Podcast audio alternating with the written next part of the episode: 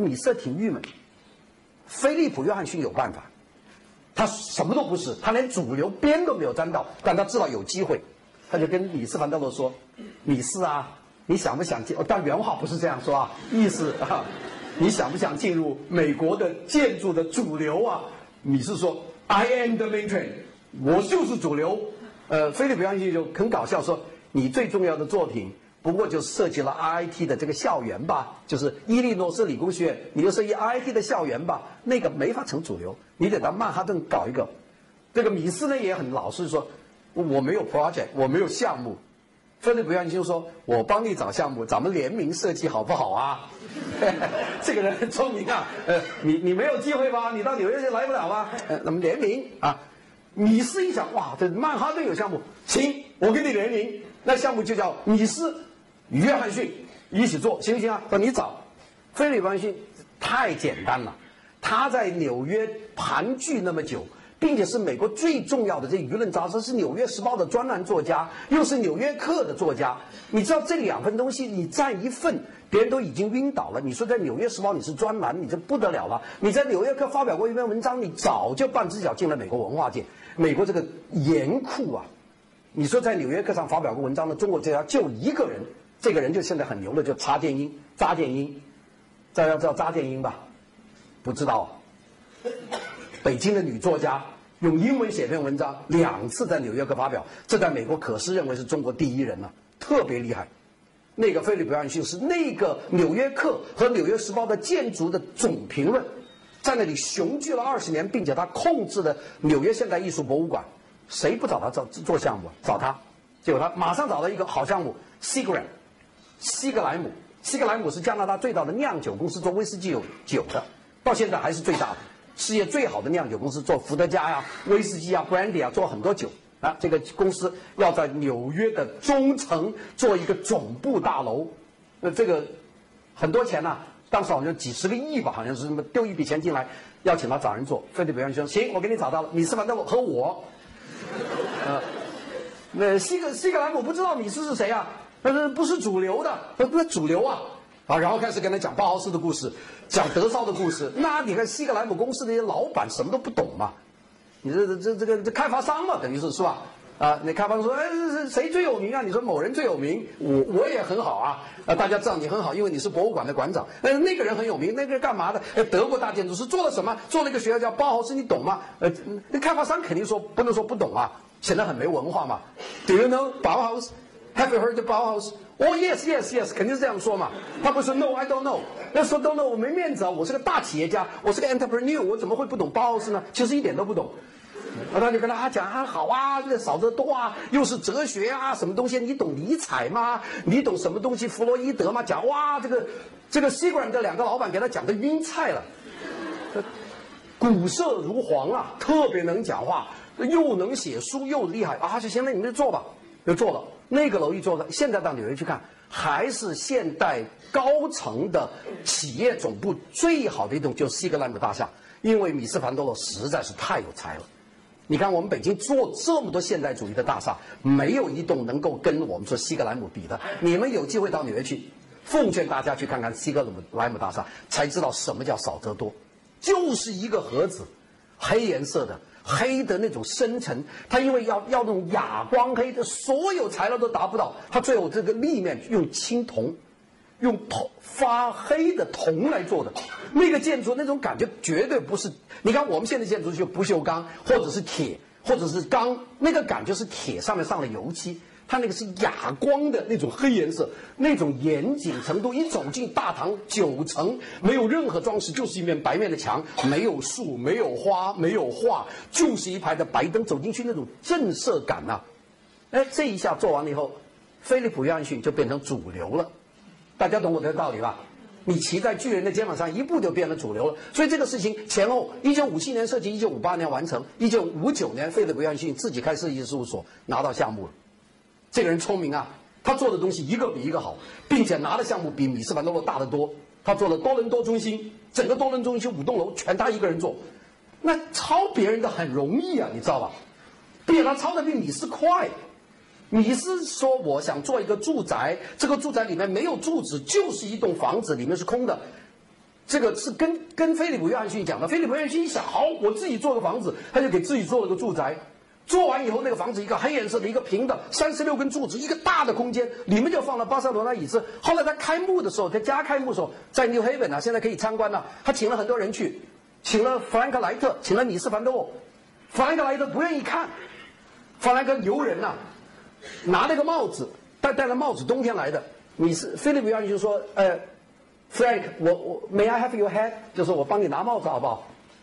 莱特戴了那个那个把那个那个那个那个那个礼帽，莱特说 No，他说 Why not？他说 Because I don't know whether I am in or I'm out。我不知道我是在房里还是在房外，就讽刺他嘛，这个没都是玻璃嘛。那凡哥那个很很牛逼，就说老不认你这个房子。米斯凡多沃就更傻了，因为这是米斯的概念，他走进自己的梦，他没有做起来。后面说，菲利普约翰逊问米斯凡多说 How do you feel？他说。I don't know how to tell you，没办法，就是我的概念给你抄的，因为我没做出来。那我再做一个，变成我抄你了，大家懂吗？太聪明，这个极极顶的聪明。所以做了这个这个这栋楼以后，他每一个事情都走在最前面。所以这是我们讲菲利普约翰逊的聪明。但为什么菲利普约翰逊我说他在主流里面他会衰退呢？就太聪明了。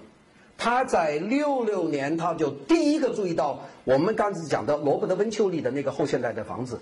温丘里的房子就是 less is more 啊，少则繁。比方说房子是这样的，那么上面加一个罗马三墙。罗马三墙呢是古典复兴，我不做，我当初把它切开一个口子。现在我们把它要区分掉，其实不是，它根本不是说那个房子都是这样的，房子都是白的、黑的。那么我这房子我是绿颜色的，变它的绿颜色很难看。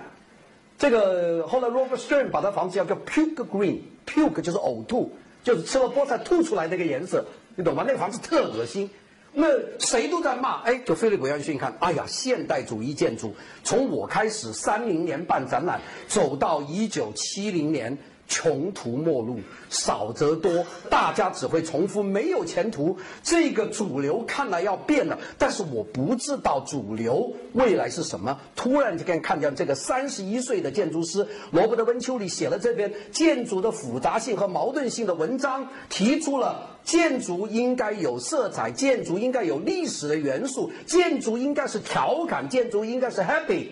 看到了以后。他这个人呢，太能干了，太聪明了。他最不幸就是他没名，他找不到项目，所以他只能给他妈设计一栋小房子。我有，他就做了，做了什么东西呢？做了栋大楼，AT&T 大楼，又在曼哈顿，也是一样的，现代主义，something else，带一点东西，搞一个罗马三花，切了一个口子，四十八层，一做完了以后，一九七二年完成，全世界说现代主义、后现代主义正式登场。这是恰斯·杰克斯说的，但是其实你算他在以前六六年，这个罗伯特·温丘里已经做了他妈的房子，不过他那个地方太远，在宾夕法尼亚州的最西部的匹兹堡的北部的 Chestnut Hill，谁都不知道，就菲利普·约翰逊看过。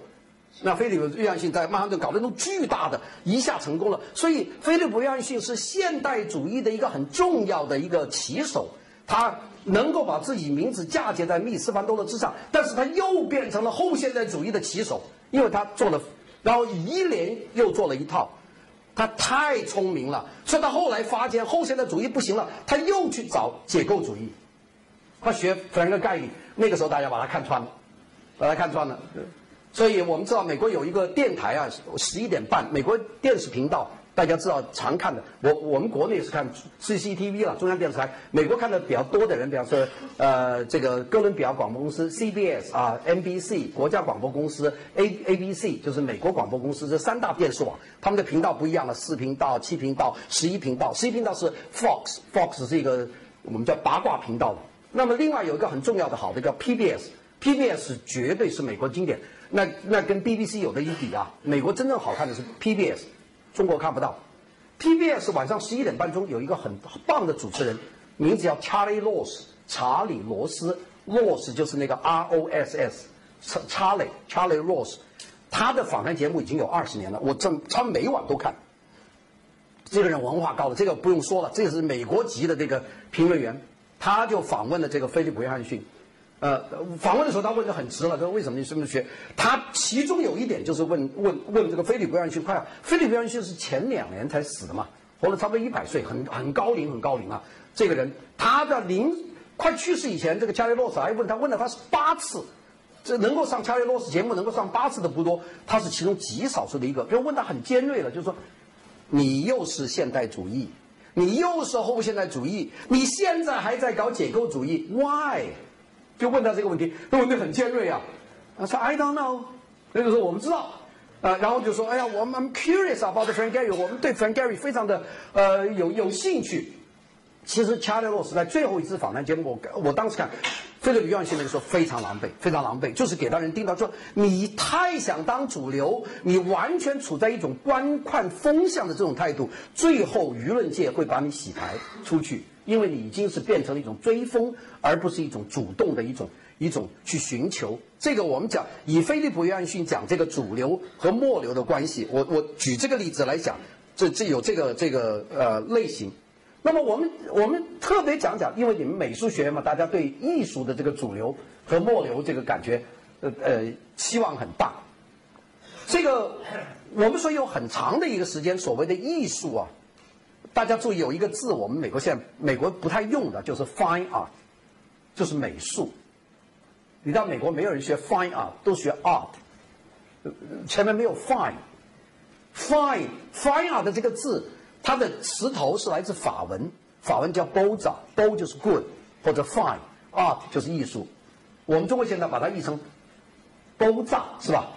你们叫怎么译啊？那个字包扎是吧？那叫包扎其实包扎就是学院派包扎是一种写实的，就是说法国法兰西。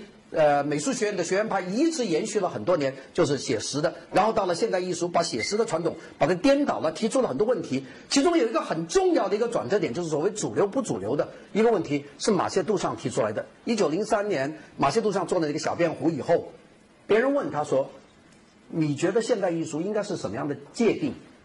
这个马歇波尔讲了一句非常关键的话，这句话大家不太注意。马歇波尔当时讲的话，大概是应该是零五年、零六年讲的这句话。他说：“我们过去的问题是 What is art？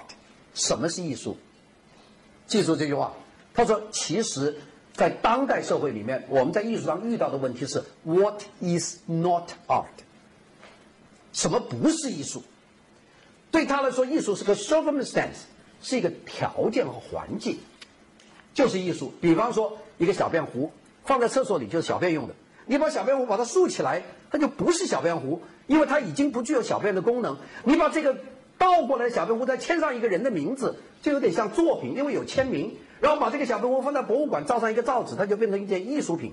所以他按他的意见说，就是个 circumstance，就是一个环境，环境决定这个。这句话讲的太早了，他在第一次世界大战以前就提出这个观念，很长的时间没有人能够接受。这个时候有很多人在在在里面骚动，但是没有做出来。所以呢，除了马，就是说马这个马歇布洛尔一个人在做以外，其实主流的这个艺术界并没有去响应他这个事情。真正开始产生异动的有几个事情，一个就是毕加索，毕加索的立体主义的第二期，大家知道第一期。就一九零零七年到一九一一年，一九一二年进入第二期，一九一一年到这个第一次世界大战爆发的一九一四年期间进入第二期。他在第二期的研发做了一个很特殊的工作，就是拿很多现成的制品放到画上，比如说一张电车票或者是一个音乐的乐谱，然后再加上一些画，就变成一个东西。这是最早产生了，就产生了这种我们叫做呃 b a b i l l collage，b a b i l collage 就是英文的 paper collage。呃，纸拼贴，这毕加索最早做的。就绘画，原来说油画整个是油画，国画整个是国画，版画石版、铜版一定很清楚。哎，他来搞出一个画上面有画、有印刷，还有现成的东西，拿别的东西贴上去。到了一九一四年，毕加索开始在画上贴其他的东西，比方贴一根铁丝，贴一个木棍，就贴上去了。然后呢，就开始产生了一个一个启动，就是大家说，除了把 b i l c o l a 纸拼贴以外，还可以做任何的拼贴，就变成一个新字叫 collage。那这是一个大的一个飞跃啊！collage，大学这个字 college，c o l l e g e，对吧？把当中这个 e 换成 a，这个法文都 collage，就是拼贴。拼贴是往后发展，就是我们说 installation，就是装置。就是开始把东西给堆上去了，原来还需要有部分的绘画性，还有需要一个二维的平面，后来不需要了，整个可以贴起来。这个马歇布勒尔也起了一个很重要作用。所以这一波呢，它摇摇摆摆，摇摇摆摆是一个小众，不是主流。到了达达运动的时候，这一部分主流，这部分次流就变成主流了。达达产生，大家知道一个很奇怪的一个背景，就是一战，第一次世界大战的时候，整个欧洲动荡，主流的艺术基本上被崩溃，立体主义，毕加索退出了，毕毕加索不画立体主义了，啊，乔治布拉克还画，但战后毕加索基本不画了。产生的新一代人叫胡安·格里斯，这个呃雷谢，这个费德南雷谢，这些后一代的人画的时间都不长，立体主义很快就过去了。那么这个时候，艺术没有这个坚定，德国表现主义开始给这个纳粹主义开始压迫，然后慢慢慢慢就退出去了。那么，呃，这个超现实主义呢，在意大利啊，特别在。拿破勒斯啊，在这些地方发展没有成为这个主流，因为它不在欧洲的主要地方，在南部，所以欧洲这个时候的中心地区的艺术它没有一个主流的现象，建筑也没有啊，艺术这个时候也很困惑，所以这个时候产生了很多无政府主义思想，没有权威，没有主流，没有主流的画展，这个巴黎的春秋沙龙已经是崩溃，大家不在春秋沙龙买买画，从画家手上直接买画，画商制度建立，出现了很多拍卖会。就大家就是找到发掘艺术不是那样的，原来每年到春秋沙龙，皇帝买完，贵族买第二流，剩下的大家去买，都是一类的东西。那到后来，大家可以说有另类的画廊，叫落选者沙龙，你在沙龙里面可以买买。后来沙龙都没有了，出现了画商，后来出现了拍卖会，后来直接找艺术家去买，整个规游戏规则变了。所以到一战期间，一九一四到一九一八年，欧洲的艺术出现了一个起一个动乱。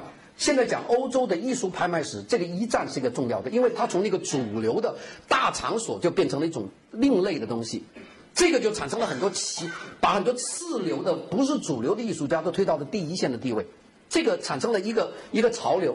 那么在这个过程里面呢，有一群人在瑞士都是外国人呐，嗯，罗马尼亚人，这个法国人。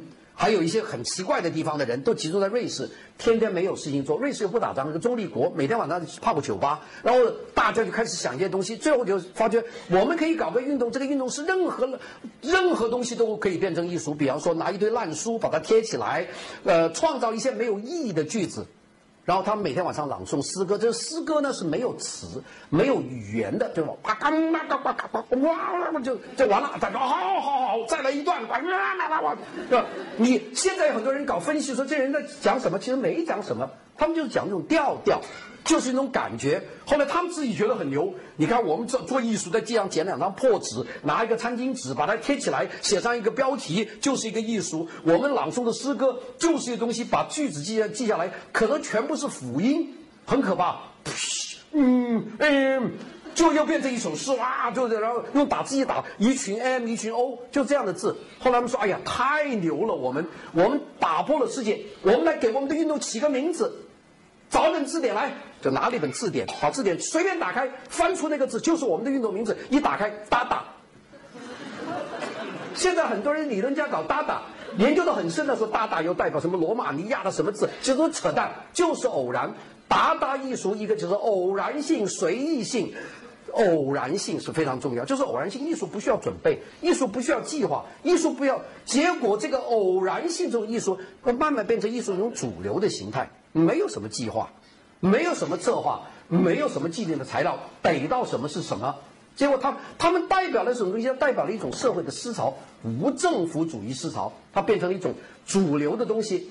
那么我们说整个艺术发展的这个背景啊，我们讲了这么多主流和支流，有没有一些可以循的规律呢？我跟大家讲有几个规律啊，是可以主流可以应应上的。第一个主流。如果某个财团，或者是某个国家想要打造某种艺术，这就是有主流的机会。啊，我我们我不讲我们国家，我们国家这个主旋律很重啊，这个我就不讲。美国有没有呢？美国有的。美国的最重要的一个主流艺术现象，美国政府造出来的就是抽象表现主义。抽象表现主义其实跟美国政府有关系，但是美国政府从来不干预艺术，怎么美国政府会搞出个抽象表现主义呢？是有关系的，因为美国在二战以后啊，是变成世界的超级强国，把德国打败了，把日本打败了，把意大利打败了，把法西斯打败了，美国变成头号强国。但是出现了另外一个强国，就是苏联。苏联也是参战国，打败了日本关东军，这个把德国、把柏林都占领了。呃，苏联很强。这个时候，美国跟苏联开始要竞争。呃，一九四六年，丘吉尔访问美国这个。In the 这个密苏里州的 Independent City 所讲了一句话，说有一道铁幕从波兰的石阶青到亚得里亚海降下来的，这道幕是铁做的，叫铁幕。听过这个话吧？这是丘吉尔讲的这句话。他讲了这铁幕这个言论以后呢，就开始了漫长的冷战，一直到一九八九年苏联解体，这个冷战才结束。美国有一个很长的时间，它的主要敌手是苏联。美国要跟世界宣布资本主义制度优秀，那资本主义优秀。当然，美国的物质文化那比比苏联肯定优秀了，是吧？一九五六年，美国到莫斯科开了一个展览，有个很有名的厨房辩论嘛。这个赫鲁晓夫去参观美国展览，尼克松当副总统，陪着赫鲁晓晓夫在厨房里面。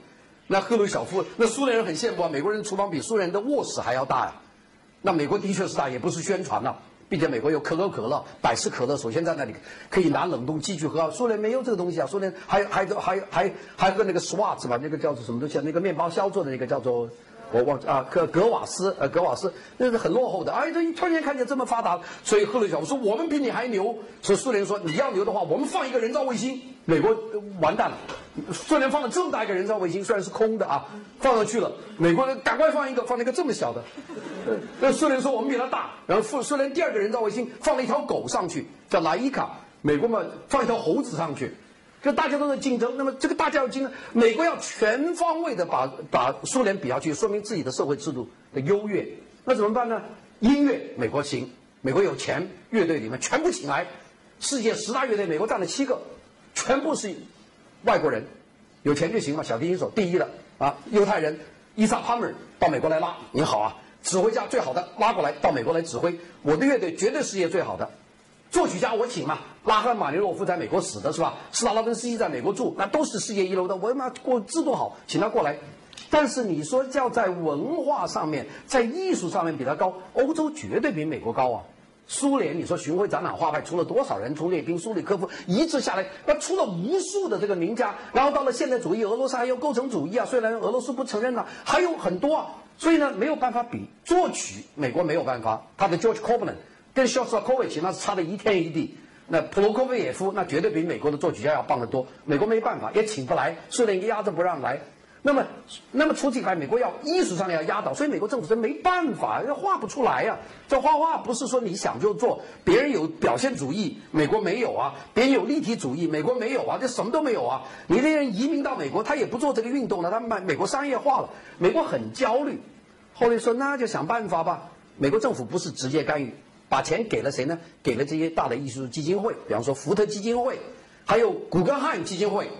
这个古根汉基金会是很很为美国政府做事的神，就说你拿钱去买吧。那古根汉那个 Peggy 古根汉，就是古根汉的太太的佩佩姬古根汉姆。呃，你出面去看，有些什么东西最代表美国又最值得政府的？美国政府拿了十个亿，说这些钱呢拿去拍卖拍卖画。这个画呢，不通过美国政府，但通过美国政府成成立的若干机构去拍这个画，结果一下就看中了谁呢？看见这个拿油漆在地上甩甩的那个 Jackson Pollock 波罗克，这个最代表美国了。但是很多人搞错的表抽象表现主义是抽表现主义的发展，绝对搞错啊！名字一样，表现主义是有感而发，抽象表现主义是无感而发，这是一个本质的区别。表现主义是。压迫、困苦，Edward Monk 那种性的压抑，他要通过画扭曲来表达，画那种呐喊，一个人只剩一个嘴巴，那种是恐惧。蒙克是很恐惧，怕孤独，在挪威怕被女人拒绝，一辈子没有谈恋爱，从来没有说过一句我爱你，又怕别人说我不爱你，他受不了，他要自杀。这是一种压抑，通过艺术表现出来，他非常的宏大。美国人没有这个东西，因为美国人从来不压抑。他不打仗了，他那个地方他太远了，你坐飞机去还飞十六个钟头呢。你到他的另外一片世界，你说全世界美国去打仗，他的本土没事啊。美国真正给人打就九幺幺，所以美国人受不了了就乱打嘛，是吧？但是从来没有被别人打过，别人打了一次他受不了。其实这这炸两个楼算个什么东西呢？所以这个他美国人是很很很很安逸。所以你说美国艺术要表达什么东西呢？美国艺术没有什么要表达。呃，最后找到。杰克逊·波洛一个醉鬼，你们去看看那波洛克那部电影，那一个醉鬼，天天买醉，买完之后要画画，画画不好，拿笔也拿不好，怎么办呢？那油漆掉在地上，觉得挺好，丢丢块布刷了，完了就刷了，哇，这谁买呢？Peggy Guggenheim 嘛，古根汉姆去买啊，给你高价，哇，这然后美国媒体配合，Life 杂志这个生活杂志一发发一个专栏，发了几十张。美国那些富翁又没有文化，一看说，哎呀，这个是牛啊，像跟我们现在土豪一样，这东西好啊，哇，买呀，就搞出一个流派了。这个就是说，我们说从非主流变成主流，其实有一个就是机会。这个机会有可能是商业机会，也有可能是这种政府的机会。这个这个事情是个大，所以说美国的抽象表现主义的背后，把抽象表现主义变成美国一个十五年以来，从一九四六年一直到一九六十年代变成美国的最重要的画派，这个力量其实是政府。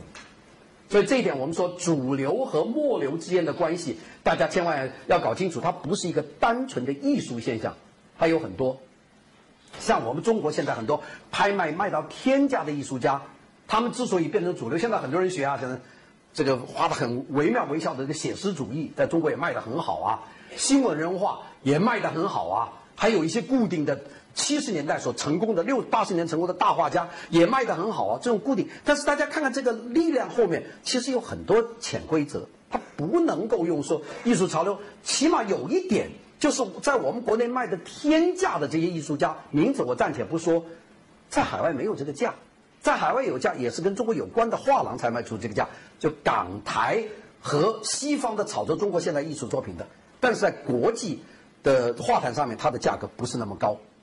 所以我说，大家有一个地方可以检验的，就是看世界的这个三大这个艺术博览会啊。比方说，我们在每年在香港现在开一次的这个巴塞尔，这个是巴塞尔大展是吧？是巴塞尔在香港，呃，每年好像五月份吧。我我都奉劝大家去看看。第一个看看我们在国内最牛的这些艺术家在那个博览会上占的比例和它的价钱，很容易看到。就是那个变成一个，第二个我们就大家知道威尼斯双年展的艺术展，隔一年一次，这很容易看到。第三个就是圣圣保罗嘛，这巴西的那个。三个你看看，你大概知道这个艺术品在国际的它的主流的位置。那大家说，那王老师你讲了一大堆，那么到现在主流艺术是什么东西呢？可以跟大家讲一句，没主流。现在没主流，我们说从八十年代以来，艺术上的主流已经消失了。大家知道，西方搞了很多像行为艺术、大地艺术、概念艺术，搞了很多运动。这些运动呢，它慢慢使艺术变成一个东西。开始还有很多想法啊，比方大地艺术啊，用爆炸用什么东西。它慢慢，它它达到了一个地方，它不是高与低的问题，它的问题是艺术品它不能够收藏，啊，这这是第一个困难。那行为艺术没法收藏，你就是那一下，啊，我们有很多人。中国有几个前卫艺术家，八十年代到外国去搞很多行为艺术，我见过几个都很惊人啊。有一个是拿刀片割自己的皮肤，拔头发沾血去贴在布上，是吧？好像沾了一头的头发，流了很多血，这个是有的。还有一个写信给各位妇女收集用过的月经带，然后贴一个装置一万条，那大概写了几十万封信，很恶心了。我在芝加哥看过，那这这这都是一种这种东西呢。第一个不能收集。因为你收集到的东西，比方说那个头发粘在上面，那是已经他的行为已经结束，因为他是要拔头发和沾血那一下是他的行为，他所以你看到的是影像，而不是他的行为本身，所以他没法。还有一个大家记得有个 Crystal，一个很重要的一个保加利亚的艺术家，在美国不是开了一一三千把伞吗？大家记得这个吧？那同时，在在美国，在加州有黄颜色的，在日本的这个京都开的这个蓝颜色的，一共同时开嘛？开三天，我去现场看了，很大的伞呢，是很震撼的。但是那个前后就三天了，三天当中还刮大风，打倒几把伞。那个完了以后，我们所看到的所有的伞是录像，不是原作。就很多的艺术品，由于这种这种发展，我不能说是错是对，它从一种可以观看真实的。作品本身倒只能通过影像来观观测，所以第二个是不可收藏，没法收藏，很难收藏。你说看蔡国强的烟火是吧？呃，最近蔡国强炸了一次白天的火是吧？在上海，那看很好看。但是我们所有在座的人，没有没有人看过原作，因为你们不可能在那个时候到上海下午五点钟，除非你偶然碰见，你不可能。所以我们看到的是一个通过影像转译的一个东西，你看的不是原作。第第二个，你怎么收藏啊？没法收藏。你说怎么收藏的原作？没法原作。最困惑的就是要展示当代艺术这些大的博物馆，它没有办法收藏，它也没有办法展示。所以呢，这个艺术就变成一个瞬间，都受时间控制，既没有办法收藏，又不能展示，它就没有办法投资，所以资金链也就断掉了。我我们说为什么说现在没有主流呢？就是因为现在的主流的艺术这个潮流，它都朝这个方向在发展，都在做这个。当然，我们说我们叫试验艺术啊，experimental art。其实所有的艺术都是试验，有哪个艺术不是试验？都在尝试。那么，所以严格的说，试验艺术它不是一个类型的界定，只是一种行为。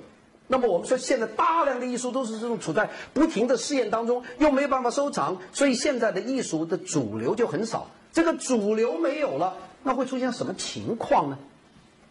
两部分情况。第一个情况，人还是喜欢艺术，我们还是喜欢看绘画。当然，我们对某些风格不认同。但是总体来说，人对艺术、对造型艺术的欣赏，他的习惯没有变，他还得要要。如果现代的艺术家创作不出他应有的欣赏价值的造型艺术作品，那这个试点就很容易转向历史上的，也就是说，传统的艺术作品又有了价值。最近两年，我就看到整个绘画开始复兴，啊，但是这个绘画可能跟以前的不一样，这个是一个很值得，所以有很多画家现在觉得找到了一个可能性。但是，这个不像中国啊，中国中国是画家太多了。中国现在全国拥有美术和设计专业的学校，一共有一千所大学。这个我们这理工一农都办艺术，这点你们都知道吧？独立美术学院以外，理工一农都有。理学院不用说了，什么什么工工业大学、艺术学院，什么大学都有艺术学院。呃，农学院有的是我们广州什么华南农业大学，呃，办办这个艺术学院。啊，医学院原来我说没有啊。后来我到大连讲，跟大连医学院的院长来见我，说我不懂医啊，我就除了人体解剖以外，我不跟医。他说，哎，我们有设计学院的，欢迎你去讲学啊。医也有了，林学院有了，地质学院有了，都搞医，全部搞。全国在校的学艺术和设计的学生四十五万人呐，等于全球学生的两倍呀。你看我们有多少人呢？这么多人里面有一半人接受了造型艺术的训练，他们涌入这个市场，他们的工作就是创造造型艺术的产品，这个量很大。所以我们说，世界这个主流艺术的转变，中国应该放在另外一个说，因为它是符合中国市场要求。但中国市场很大，中国经济世界第二大，中国的人口世界第一大，有十三亿人，如果有三亿人要买艺术品，你们这些人都要忙死，你都画不过来。不管什么东西都有人要，是吧？原作嘛，总是比这个印刷品好啊！越来越多人想要买原作，所以在中国说这个情况，所以我们说怎么说写世界现代艺术史呢？中国没法放进去，就中国不能放进去，一放进去就乱套了，就人太多。呃，中国的建筑，中国建筑的总量是全球的总量，就一个国家用到了全球百分之七十的钢材，一个国家用到了全球百分之五十的钢筋的混凝土。你说怎么算呢？所以我说讲建筑史，中国没法放进去，一放进去没法写，那就乱七八糟了。建筑师的人数，外国一个建筑事务所大的一百人了不得了，美中国建筑师所一个一个城市建筑设计院一千人平平常常，北京一千人的总怕有几十个。啊，这什么国家设计院、煤炭设计院、机械工业部设计院，什么建筑部的设计院，那这个北京设计院，那还有什么园林景观设计院，什么哇，加起来我看北京从事设计总几十万人，那怎么放？放进去没法放。所以呢，这个我们想主流支流，中国总是要放在别的方面讲。我不是歧视中国，是中国人口的基数太大，市场太庞大，并且经济增长的速度太不正常，太快。因为我们保持百分之二十、百分之十的经济增长都有三十年，这日本明治维新才闹那么三十年，也就涨了那么一点点，都日本都变成一个军国主义国家了。中国可大了，这个经济，它经济太庞大，人口太多，并且呢，人口的欲望极大。我我我们到很多国家，他们不着急。你到瑞典呐，到丹麦啊，礼拜天都睡在草地上，他没什么事儿做。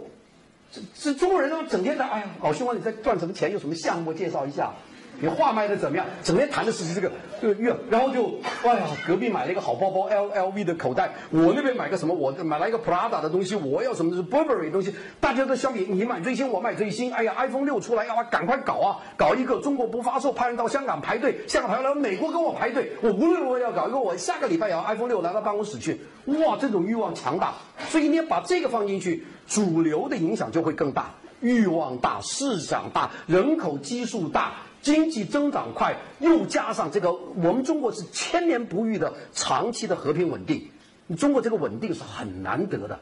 我们很久很久，中国你从中国从清代算起来，中国没有没有享受过。从康熙乾隆的时候可能有过一段一段和平，你进入民国以来，中国从来就是乱七八糟的，是吧？打仗，哎，到现在为止没打仗，没事情，很稳定，很和平，大家过得很好。呃，然后天天打麻将，天天谈赚钱，很高兴。每个人都谈艺术，每一个人谈时尚。现在搞得我们这种做设计的人忙得不得了，整天要跟老板们讲什么叫品牌啊，然后就就非常累。然后讲什么叫奢侈生活，讲什么叫慢生活，讲什么叫主流生活方式。其实讲来讲去，我们事实上觉得挺悲惨的。就我们讲的其实是文化，他们听的是一种商业消耗，商商业的消费。所以在这种情况下，我们要讲主流的艺术、主流的设计，事实上我们处在一种很困惑的状态。所以我们讲这个西方来说，现在没有什么主流的艺术的潮流。西方的设计有什么主流呢？西方的设计的主流有好多个，但所核心的还是现代主义，不可动摇。因为核心设计来讲，现代主义就是功能的满足，这点走不掉，走不掉。并且由于现代化，它不带任何的符号，所以它比较中性。你九九归一，你说这个麦克风它还是好。你说把这个麦克风做成一个后现代的一个扭曲的，给解构主义的一个断面的，可能用两年，你觉得很新潮。两年以后老了，out of date，就这个东西还能维持下去，除非有一天不要麦克风，可以挂在衣领上，像这个样，那就可以换。现代主义肯定是一个后现代主义没戏了，但是在商业项目会用。还有一些民族主义、地域主义的会恢复，所以呢，我们想主流的艺术和设计其实它不太一样，它不是一回事。讲了这么一大圈以后，我其实还是想跟大家讲，就是我今天题目的句话：主流和非主流没有一个固定的关系。非主流在某种情况下它的转变，它会变成主流或者变成主流之一；而主流呢，在某种情况下也会变成非主流，就是这么一种倒置的关系。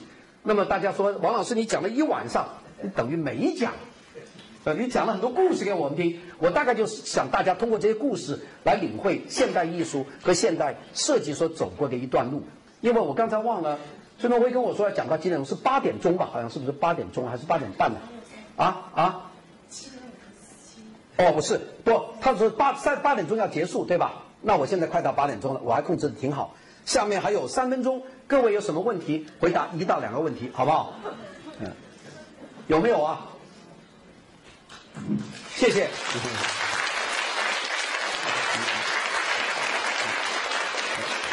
哪位同学还有什么问题？赶快。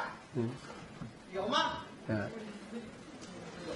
我们在美国说没有问题是大问题，No problem is biggest problem，因为一个大学没有问题不可能啊。嗯。好，谢谢各位。好，谢谢。哎，谢谢，谢谢，谢谢，谢谢，谢谢，谢谢，谢谢，谢谢，谢谢，好。希望，希望下次再来，再来给我们讲。